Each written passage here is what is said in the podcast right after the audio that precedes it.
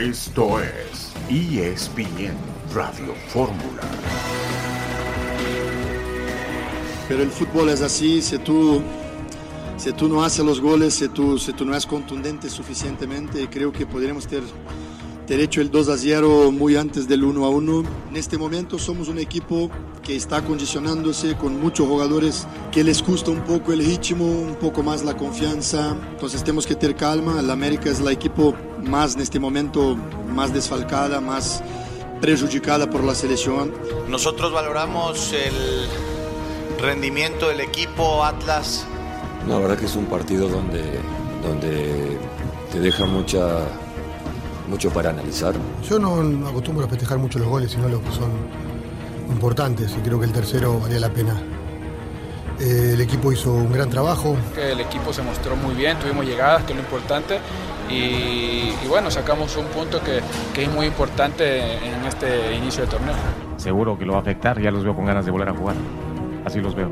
Entramos al vestidor y todos quieren ya que sea el próximo encuentro. El partido fue muy extraño. La verdad que me siento triste por el gran ambiente que, que se había generado. Y lo sé, y no es de méritos esto, pero por lo menos el empate lo tenemos que haber sacado el día de hoy. Hubo opciones muy, muy claras de Santi, de Edson. Creo que si nos dan 10 minutos más, igual no lo íbamos a meter. Que en cualquier otro partido hubieran entrado y hoy al final eh, pues acabamos llevándonos una derrota. No fue, no fue el día, simplemente. Nos deja muy, muy molestos y sobre todo muy dolidos. Ecos del fin de semana en el fútbol. Arrancó la jornada 1 del torneo, el campeonato mexicano ya arrancó, el América perdió pésimo inicio de Jardiné como técnico del América, perdió también el equipo de Cruz Azul, la selección mexicana perdió frente a Qatar el día de ayer en el torneo de la Copa Oro. Eric Gutiérrez, oficialmente de las Chivas, León y Guadalajara juegan hoy por la noche en el broche de la jornada número uno del torneo. Héctor Huerta, buenas tardes. Hola, Betito, ¿qué tal? Qué gusto saludarte. Pues mira, nada más decir que la selección mexicana ayer, este, con estos cambios que hizo el Jimmy, seis cambios de entrada, pues quedó claro pues que no, no experimentes en un torneo tan corto, porque Jamaica jugó con sus titulares y metió 5-0 y México con la mitad de suplentes perdió 1-0. Entonces, yo creo que la experiencia va a enseñarle al Jimmy de que no hay que experimentar, porque el chiste es que el equipo tome funcionamiento y apenas lo venía tomando y decidió dar descanso a muchos jugadores. Lo dices de manera perfecta, muy clara con respecto a esta derrota dolorosa del equipo de México el día de ayer ante un equipo malón como es el de Qatar. John, buenas tardes. Betito, Héctor, un gusto saludarlo. Sí, yo sigo pensando que ni, ni, es Coca, ni es el Jimmy, son los jugadores. Qué triste que, que no tengamos suficientes jugadores top para poderle ganar a Qatar. Eh, la confianza que se había ganado y, ahora, ojo con, con, Jamaica, ojo con Estados Unidos. Eh, la verdad, eh, estoy muy decepcionado. Apareció el grito, broncas en la tribuna Qué difícil es hoy el día a día de la selección mexicana, la verdad. La verdad que sí, cuando hay frustración, el público empieza a portarse mal, a salir con el grito homofóbico. Antes no hubo suspensión del partido el día de ayer. Los resultados de la jornada 1, América perdió ante el equipo de Juárez 2 por 1 en la cancha del Estadio Azteca, Tijuana 2, Universidad 3, Tigres 1, Puebla 1, Toluca y Necaxa 0 por 0, Mazatlán y Pachuca uno por uno, San Luis y Monterrey uno por uno, el Atlas le ganó al Cruz Azul 2-0 y Santos perdió ante el Querétaro dos goles por cero y hoy termina la jornada con el partido entre León y el conjunto del Guadalajara. Tuca Ferretti hace declaraciones sobre Lionel Messi, dice no es un monstruo de siete cabezas. Pues no, pero es el mejor del mundo, así que que se agarre el Cruz Azul cuando enfrente al equipo del Inter de Miami. Vamos a ir a la primera pausa del día y de la semana y volvemos enseguida en ESPN Radio Fórmula.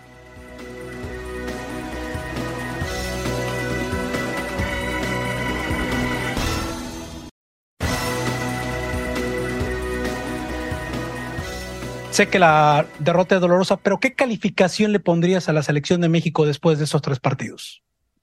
¿Qué calificación? Eh, 8-5, 8. Eh, creo que por juego, por, por lo que pudimos generar, porque creo que siempre buscamos ser protagonistas y dominantes y tener la pelota y generar opciones de gol y eso fue una constante en los tres partidos y es lo que vamos a buscar de cara a lo que viene. Creo que el equipo lo hizo, lo hizo, lo hizo bastante bien, a mi modo de ver, pero siempre habrá, habrá margen de mejora.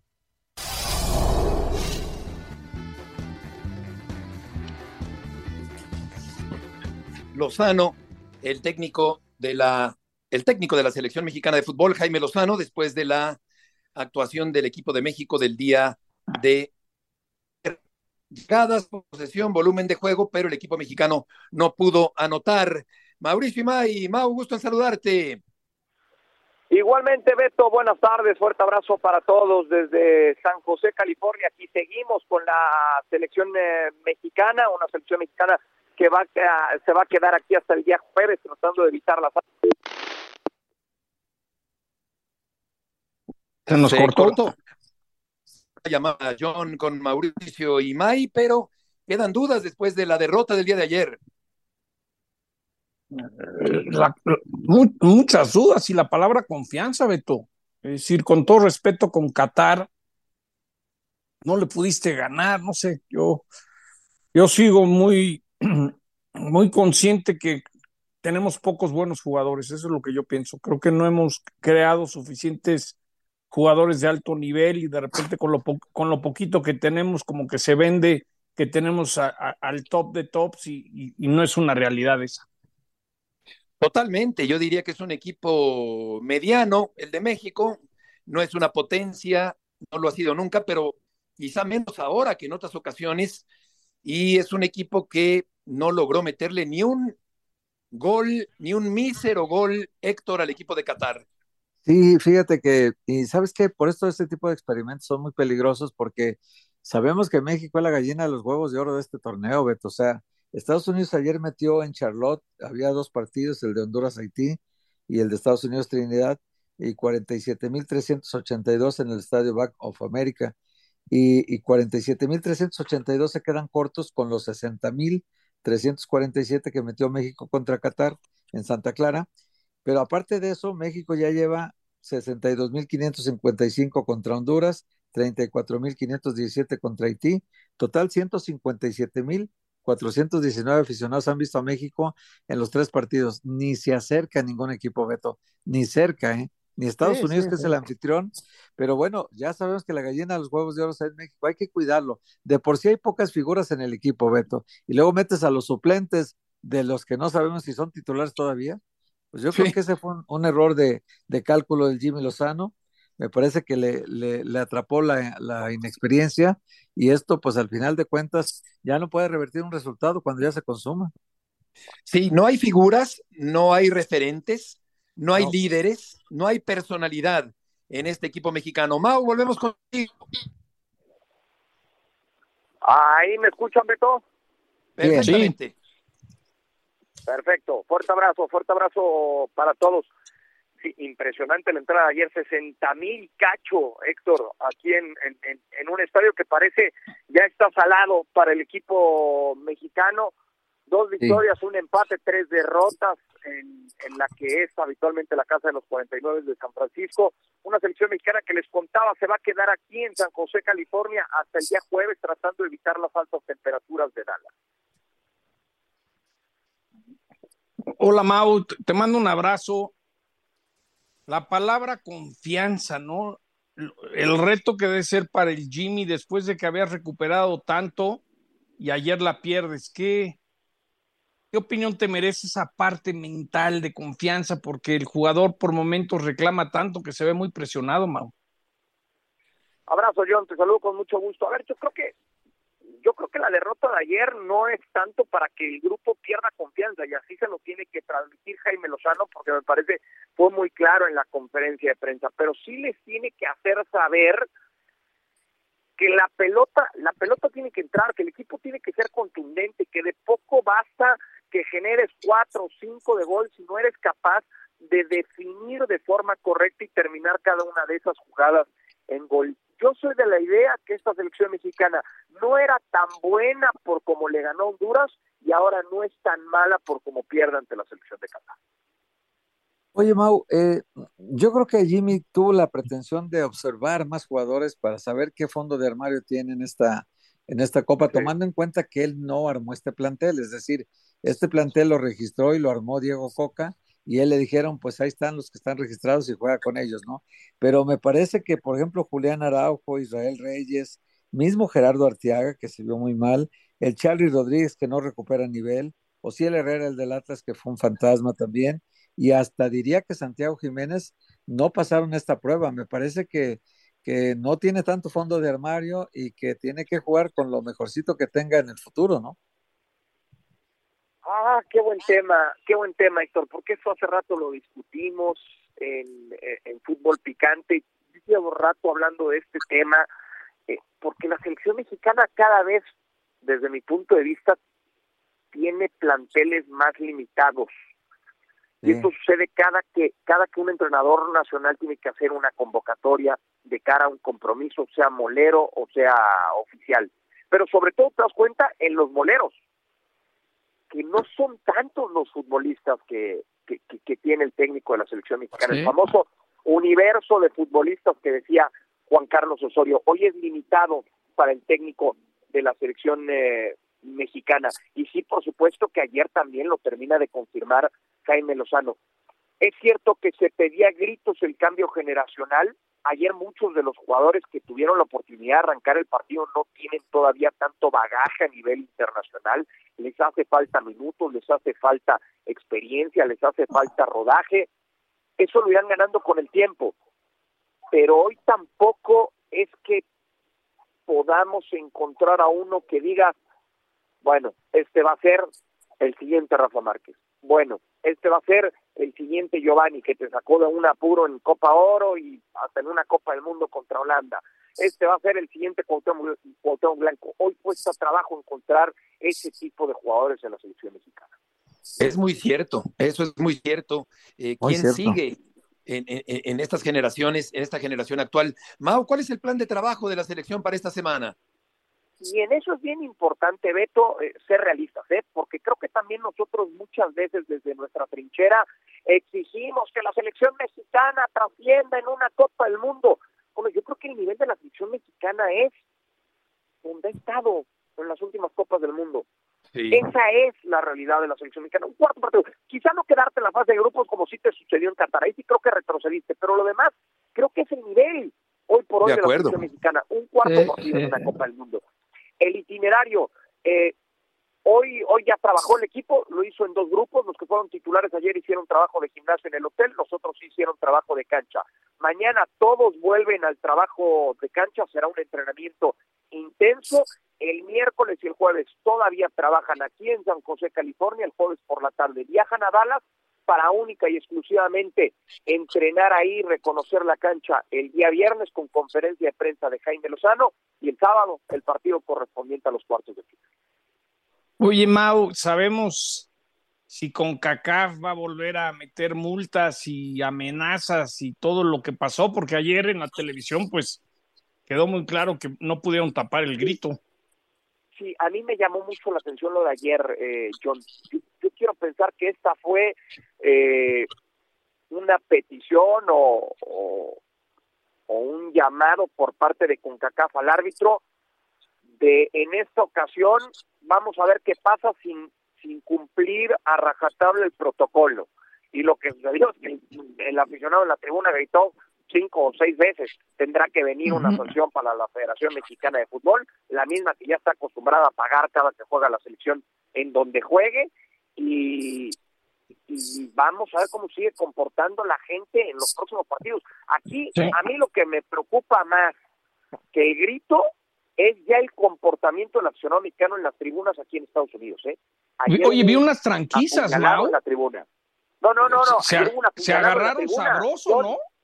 No, John, un apuñalado en la tribuna, ¿cómo le hicieron para meter un cuchillo al estadio? Dame el favor. Y, y, a ver, como, voy a utilizar el término que recién utilizaste, eh, eh, John, yo lo que he visto este verano de tranquisas no lo había visto en años en partidos de selección mexicana en Estados Unidos. Fíjate nada más. Terrible, terrible. Se cansa la gente, Qué pésima imagen. es increíble la imagen, pero se combina con la cantidad de alcohol, tristemente la cantidad de droga, ¿no? Que hemos querido ya eh, normalizarla en todo el mundo y frustraciones. Y cuando se combinan todos los factores, terminan algo muy Se meten de todo, se sellan y luego les entra un poco el coraje de que extrañan a su gente, extrañan a su país. Y esa parte de sentimientos, pues sí, no, pues hasta con cuidado, porque mañana, mañana viene y te pegan un trancazo como reportero porque piensan que es tu culpa, ¿no? Ah, bueno, pues pasó ayer, pasó ayer, amenazaron a, a, nuestro compañero Gabriel Castro antes de hacer el enlace post del, del, partido. Nos quedan 30 segundos, Mau. En Las Vegas, la forma en como vimos como un señor golpeó a, a, su pareja. No, es, es, terrible, pero tristemente así se ha vuelto el ambiente aquí en Estados Unidos en los partidos de selección. Sí, la combinación de muchas cervezas y ningún gol da este penoso resultado. Mau, muchas gracias por tus aportaciones del día de hoy. Abrazo fuerte, Beto. Igualmente, Mauricio May con la cobertura siempre puntual de la selección mexicana de fútbol. Vamos a una pausa y volveremos enseguida en ESPN Radio Fórmula.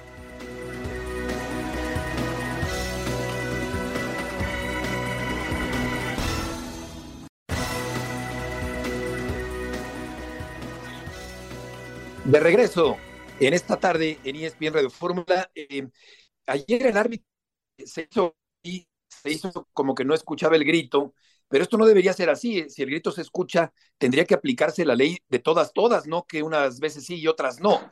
En este sentido, me parece que el árbitro también tuvo culpa el día de ayer.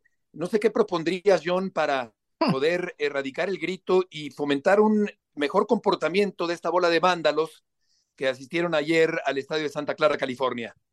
Pareciera que un día con Cacá va a tener que decir el próximo partido en Copa Oro de México se juega puerta cerrada. Eso debería ocurrir. Y, se regresan los, los boletos, la taquilla, pero eso lo, lo veo complicado. Algo no va a pasar, yo, no va a pasar. Y, algo que me da mucha tristeza, por ejemplo, hoy veía, está escuchando a nuestro amigo Joaquín López Dóriga y, daba a conocer que, que en, la garita de Otay encontraron un tráfico de fentalino. Eh.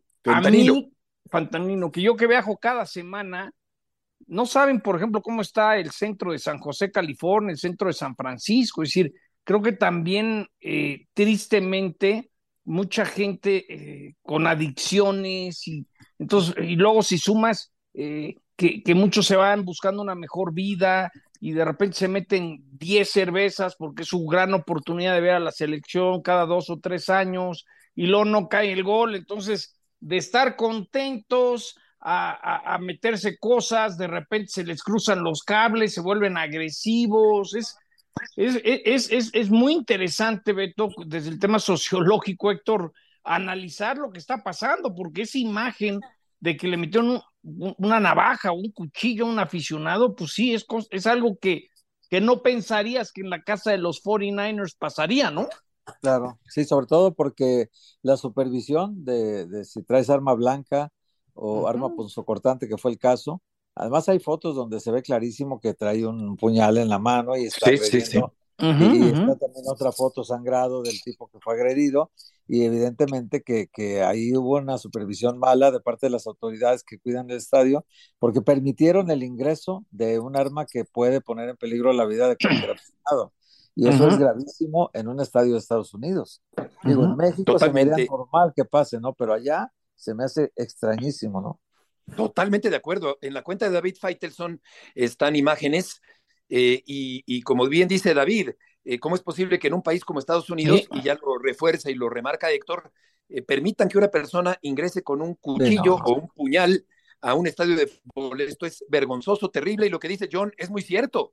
El próximo partido de México tendría que ser a puerta cerrada en la Copa Oro de Fútbol. Vamos contigo, Adriana Maldonado, porque ya llegó Quiñones a vestirse de amarillo. ¿Qué tal, Beto? Un gusto saludarlos. Bueno, con con estos temas no complicados. Ojalá ya se pueda erradicar la violencia en cualquier cancha a nivel mundial. Y bueno, cambiando un poquito de tema, yo les traigo la última hora del equipo de las Águilas del América.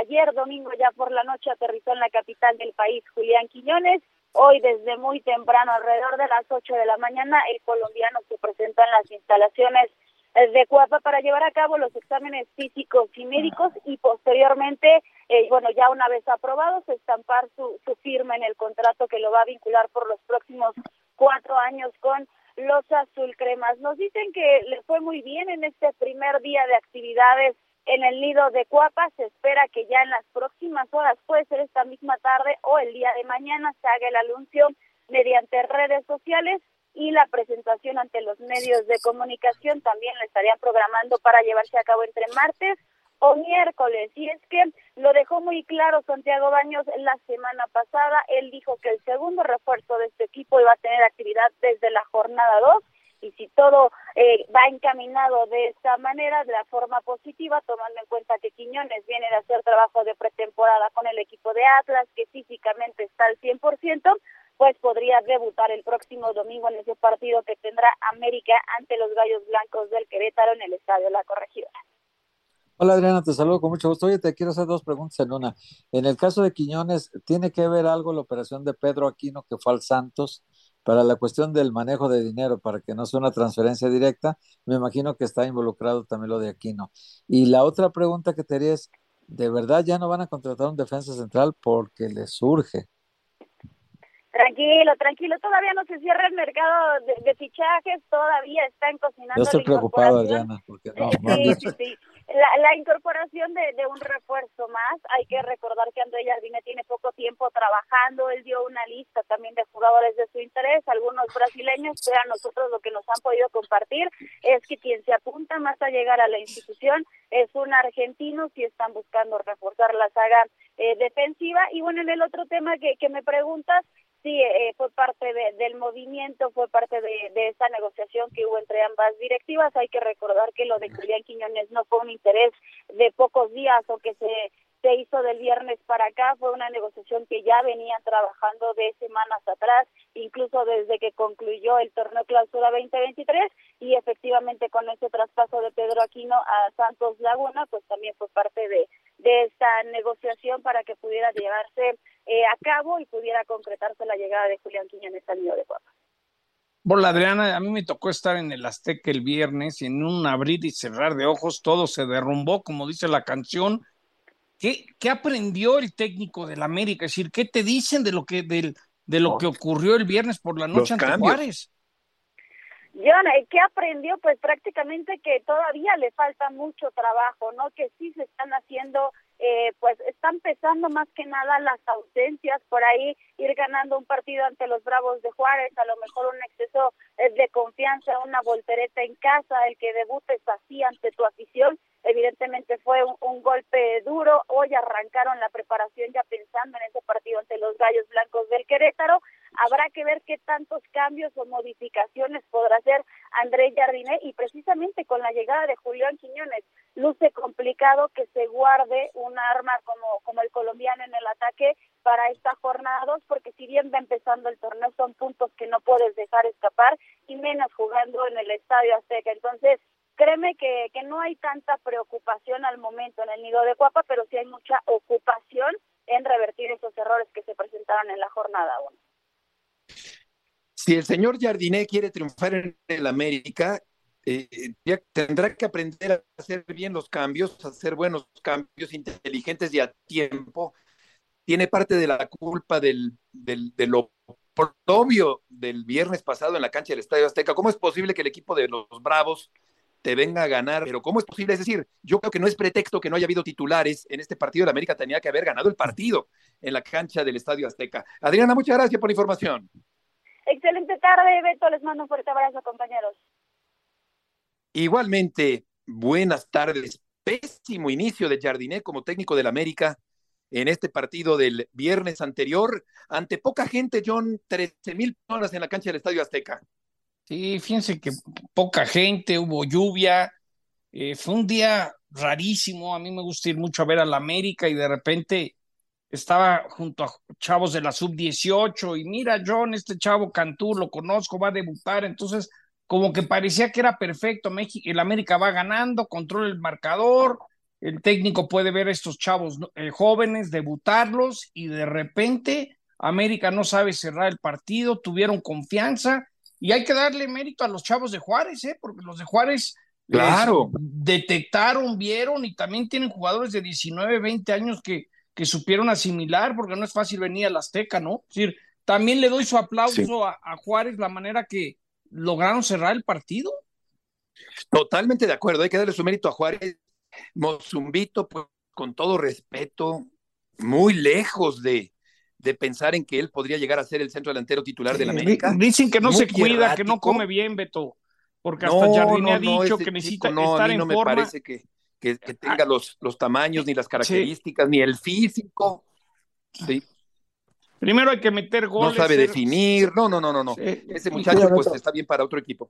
Normalmente un jugador tiene que, su peso corporal tiene que ser más o menos la estatura en centímetros pasado del metro, ¿no? Si tú mides 1,80, pues pesas, si pesas 80 kilos, pues, está dentro de lo normal. Pero si tú mides como el Mozumbito 1,80 y pesas 89, ya estamos hablando que tienes 9 kilos de más. Entonces, Sin duda. Tienen que ponerlo a trabajar porque aunque sea robusto, aunque sea de, complexión ancha, de todas maneras, un deportista de alto rendimiento, Beto, entre menos peso tenga, eh, que esté más cerca de llegarle a su estatura en centímetros después del metro, eh, es mejor para él, porque seguramente este chico tiene más grasa corporal, seguramente este chico no come bien, afuera no se cuida, y se nota luego, luego. Ah, es muy, muy raro el jugador que, que pese más de lo que tiene de centímetros después del metro. Es muy difícil.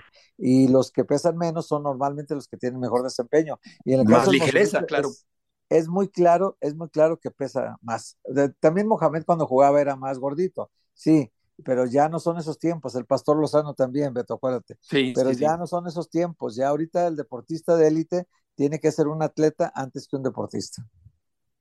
Sí, totalmente. Luego Jiménez va a hacer un buen recorrido en el segundo gol de Juárez, Jonathan empezó como titular, eh, en fin, eh, Kevin Álvarez, rescatable, pero qué pena, qué pena del América arrancar de esa forma Ahora, el campeonato hay, mexicano. hay que reconocer, Beto, que Juárez, con un equipo más joven, con un equipo que ya metió mano de Andrés Fassi, ya totalmente el armado del equipo, ya junto con Diego Mejía, el entrenador, y junto con el Beto Valdés, que es ahora el nuevo eh, director deportivo, pues han armado un equipo de trabajo muy fuerte arriba, ¿eh? de gente que sabe de fútbol, de gente que no tiene intereses en, en contratar jugadores o vender jugadores, o, o pues ya ves que antes con Miguel Ángel Garza, pues dependía de qué jugadores tenían ellos, en fin. Hoy ya no, ¿eh? hoy, hoy están, Andrés Fassi está vigilando mucho que la parte de negocio sea próspera, sea buena, y Humberto Valdés está Sí. cuidando mucho que la parte deportiva corresponda a estándares deportivos, nada más. Y sabes qué me comentaron, Héctor, que, que se está corriendo la voz, que Juárez está pagando bien, ¿entiendes? Porque muchas veces, bueno, este, eres... Vamos a corte, John. Te vas a otro equipo y, y no, Juárez pa- está pagando bien Juárez. Ese es un factor importante, desde luego. Volvemos enseguida en ESPN Radio Fórmula.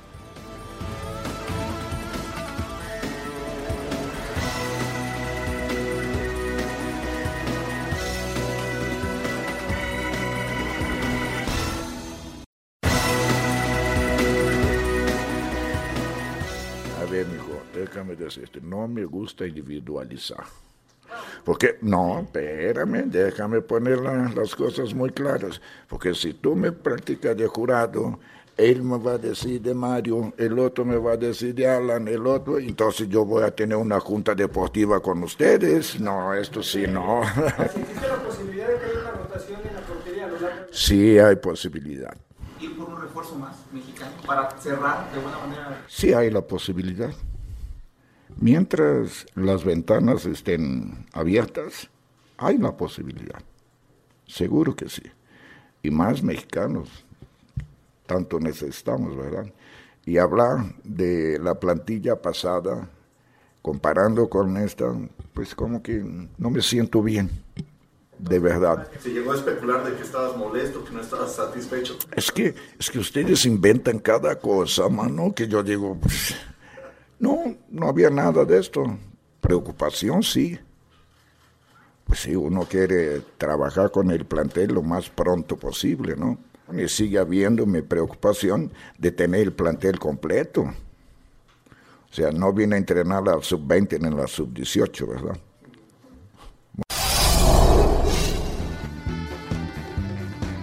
Pues eh, miente, miente Tuca Ferretti, porque de una fuente cercanísima, directísima, yo sé perfectamente que estaba muy enojado Tuca Ferretti porque no tenía el plantel completo, así que no son inventos de la prensa como dice Tuca Ferretti. Realmente estaba molesto, enojado, incómodo porque se cayeron algunas contrataciones del equipo de Cruz Azul, así que por favor que Tuca no le quiere Sí, echar la culpa a los periodistas y que no invente. León de Canda, gusto en saludarte. Beto, ¿cómo estás? Buenas tardes. Creo que específicamente ahí lo que desmiente Ricardo Ferretti es que haya presentado su renuncia a la directiva en lo que se conoce como la pretemporada o el off-season. La realidad es que sí estaba molesto, lo confirmamos por fuentes incluso independientes, Beto, lo hiciste tú, lo hizo Álvaro Morales, lo hizo John Sopkins, lo hizo Héctor Huerta, lo hice yo. No, no estamos inventando, la realidad es que sí había una molestia muy significativa de Ferretti en la pretemporada y tan es así que en Ixtapa, y que gran parte de los partidos de preparación tuvo que jugar con una mayoría de jugadores, elementos, pues, perdón la redundancia, de fuerzas básicas. En Ixtapa tuvo 20 jugadores de la sub-20 y sub-18 a cambio de únicamente 8 elementos del primer equipo. Y no hace falta hacer tantas matemáticas, Beto, simplemente decir que Cruz Azul hasta el día de hoy tiene 11 bajas confirmadas y solamente 4 refuerzos de manera oficial incorporados al primer equipo. Hola León, ¿cómo estás? Te saludo con gusto. Bueno, sí, confirmando lo del Tuca, sí estaba muy molesto. De hecho, inclusive tenía muy poca, muy poca, digamos, poca comunicación con el, con el presidente de la cooperativa, con Víctor Velázquez, y creo que se reunieron la semana pasada, comieron juntos, ya platicaron mucho, están más o menos poniéndose en sintonía ya, y creo que ahora va a ser una relación mucho más cercana. Estaba siendo muy distante y eso estaba siendo peligroso para, para la relación de ambos, ¿no? Porque al final de cuentas lo que le conviene a Cruz Azul es que, que estén unidos, que estén en, en, sintonía de lo que quieren, ¿no? Ahora, León, yo te pregunto, el, el defensa central colombiano, que tengo yo buenas referencias de él, no sé tú qué sepas de, de este chico colombiano, que además costó bastante, bastante caro, eh, es un jugador de muy buen nivel. ¿Ya estará para la segunda fecha? Sí, es un gran tema el que el toca Héctor y justamente no. Eh, eh, nosotros estamos por presentar un, una historia, ¿no? En, en ESPN digital también para que la gente si quiera ahondar en el tema lo, lo pueda leer. Cruz Azul no puede registrar a Willer Vita, el defensa del que estamos hablando, que también tengo unas referencias, paréntesis, con periodistas en, en Argentina, los que cubren el día a día de Newell's Old Boys en Rosario, dicen que es un jugador muy parecido a las características que tenía Aquivaldo Mosquera, que tiene otras cualidades como de Paulo da Silva, no de la misma nacionalidad, no colombiano, Paulo da Silva era o es paraguayo, ¿no? En su etapa como jugador, pero sí le ven grandes cualidades a Vita para adaptarse rápido al fútbol mexicano, un 80, mucha fuerza física, muy buen juego aéreo, aporta en las dos y tiene muy buena audición. Tiene una gran sensación con.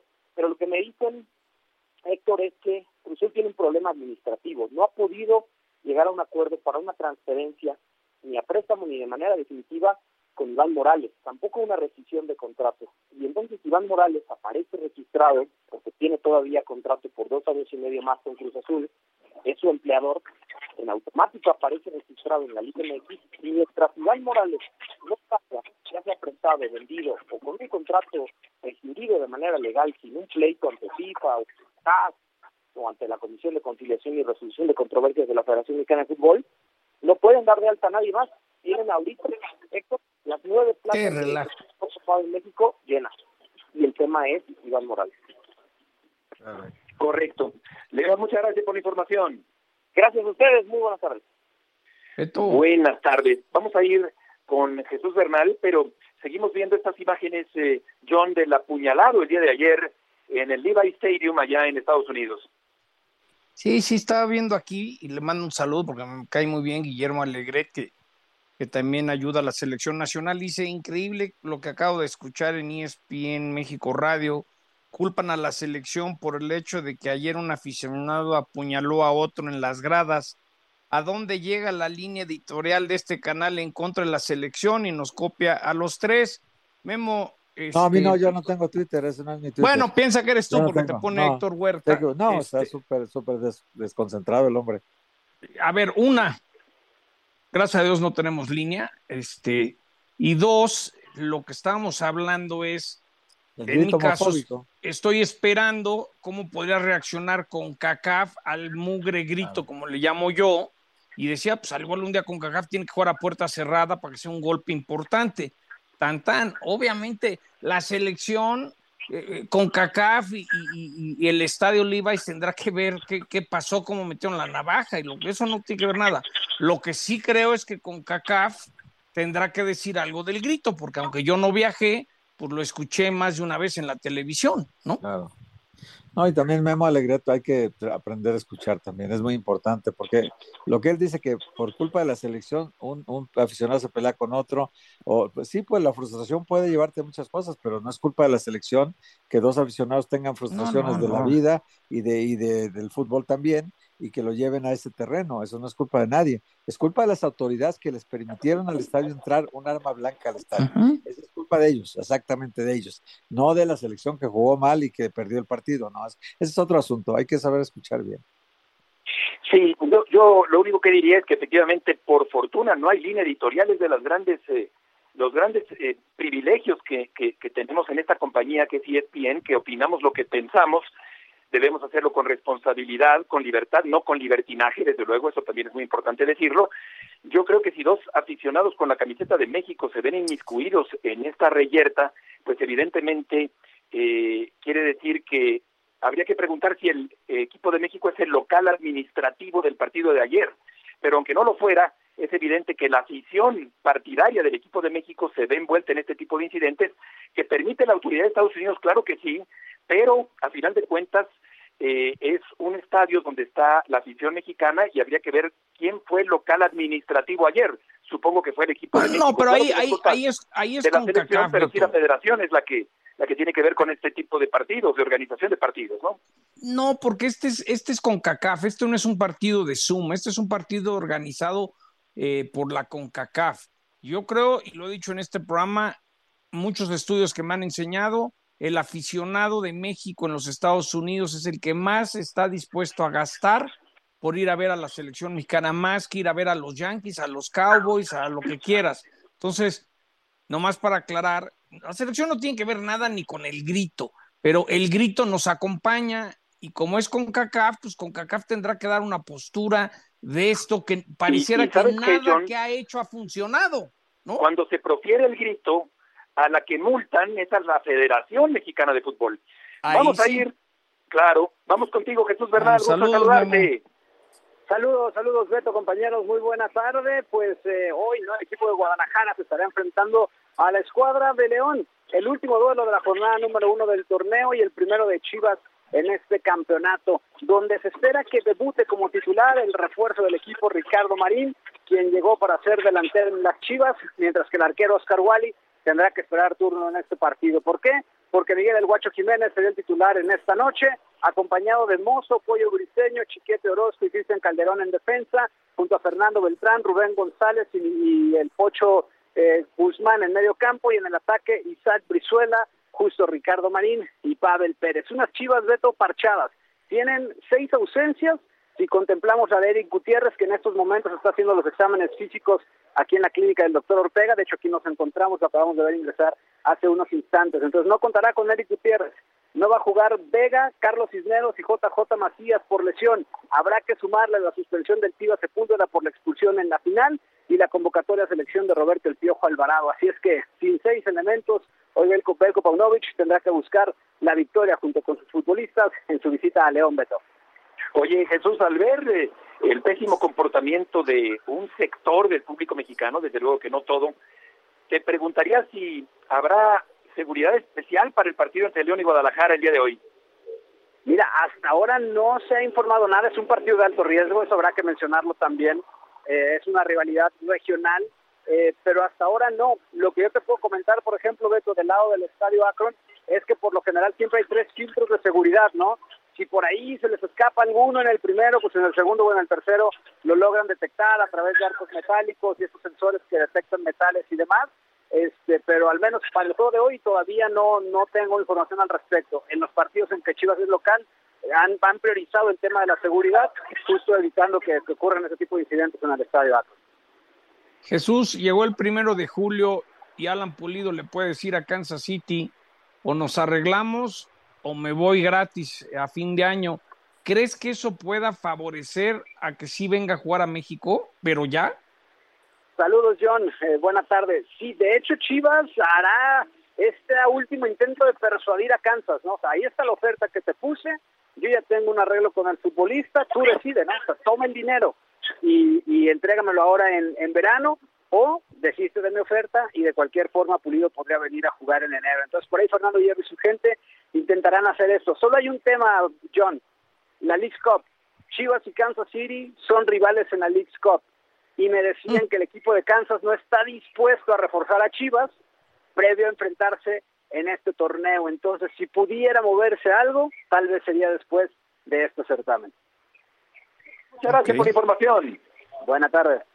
Buenas tardes, vamos ahora contigo, Alex Pombo. Alex, qué gusto nos da saludarte el día de hoy. Cuéntanos cuál fue la estrategia de Checo en este repunte formidable del fin de semana. Pues mira, como dices, formidable lo que hizo Checo. Buenas tardes a todos y, creo que lo merecía después de esos contratiempos. Mira, la clave fue trabajar bien con los neumáticos, eh, ser agresivo, sobre todo eso, ser un manejo agresivo lo vimos con Carlos Sainz, el español de Ferrari, que inclusive Carlos eh, se quejaba de que se había espantado de Checo, pero ese es un Checo que queremos ver agresivo, inclusive en la carrera de sprint también fue agresivo con Max Verstappen, cometió algunos errores eh, eh, en el momento después del arranque por la curva 3 que dejó la puerta abierta, lo aprovechó Max Verstappen y ahí fue donde eh, terminó segundo en la carrera de sprint pero definitivamente lo agresivo, creo que esa fue la clave para Checo el fin de semana. Sí, eh, ¿y tú crees que se desvanece, Alex, la posibilidad de perder su asiento en Red Bull? Mira, es muy difícil. Ahorita por lo pronto este año, y fíjate que lo, lo comentaba eh, con unos amigos, que es, eh, es complicado porque eh, la marca precisamente de, del, del toro, pues eh, eh, estaba a punto de la quiebra en Latinoamérica hace un par de años y a raíz de que llegó a Checo las ventas se elevaron muy fuerte, la venta de souvenirs, todo lo que hay. Eh, a nivel de resultados, mira, yo creo que fue un bache, él tiene contrato todavía hasta el año entrante, honestamente, si mantiene el ritmo y la agresividad que tuvo, creo que terminará segundo en el campeonato y mantendrá su asiento. Alex, creo que platicamos un poco el viernes pasado de esto. Esta manera que yo le aplaudo a Checo, decir yo no quiero ser el 2, yo quiero ser el 1, pero este pique que se nota que lo hay, hasta los que ni sabemos de coches, te das cuenta que hay un pique entre estos dos pilotos, ¿qué consecuencias va a tener para Checo? Mira, yo creo que es muy claro que al final debe ser el número 2, yo sé que no nos gusta decirlo, yo sé eh, eh, que queremos que sea campeón, que sea el número uno, pero la verdad es que contra Max Verstappen no se va a poder. Eh, eh, no es que sea una forma negativa de, de pensar, no sea una forma derrotista. La realidad, pero hay que ser realistas. Max Verstappen tiene un ritmo espectacular y la verdad es que Checo, si se concentra al segundo lugar del campeonato, que es lo que quiere Red Bull, tendrán el 1-2 y es lo que le importa al equipo. Y Alex, eh, también yo te pregunto, ¿qué tan difícil es para que un piloto arranque donde arrancó Checo y termine en el podio? Eh, es, es, esto demuestra que es un gran piloto también, ¿no? Sí, claro, y, y, sobre todo muy complicado, vemos lo competitivo que es, eh, que hablamos de décimas de segundo, y, y lo que te decía hace un momento, la agresividad y la seguridad con la que manejó Checo, y sobre todo también la estrategia, la estrategia que manejó el equipo fue certera, y, y, de eso no hay duda, de que es un gran piloto, es un gran piloto, y lo digo ahorita, si termina segundo lugar en el campeonato, definitivamente es un gran logro. Estamos hablando de los mejores pilotos del mundo y terminar segundo en el campeonato es un gran logro, y eso no quiere decir que, que eh, eh, es un perdedor ni nada, al contrario, eh, terminar segundo en el campeonato mundial de Fórmula 1 es, es algo grande. Alex, muchas gracias por tus aportaciones del día de hoy. Saludos, abrazo. Igualmente, que te vaya muy bien. El dueño del Inter de Miami, Jorge Más, dijo que le tomó tres años negociar a Messi para llevarlo al fútbol de Estados Unidos. La porta de que el Barcelona tiene pagos pendientes con Messi hasta 2025. Aspilicueta está cerca de fichar con el Atlético de Madrid. El Chelsea y Pulisic rechazarán la oferta de Lyon este verano y en favor del equipo del Milán. El fichaje de Mbappé con el Real Madrid es cada vez más difícil, según dicen varios medios allá en España. Steven Gerrard reanudó pláticas con el Al Ettifaq de la Liga Árabe. La FIFA aprobará la regla que podría terminar con la polémica de los fuera de lugar que tanto sigue causando eh, discusión en el mundo entero, aunque la tecnología desde luego ha permitido que esto se vaya aclarando paulatinamente.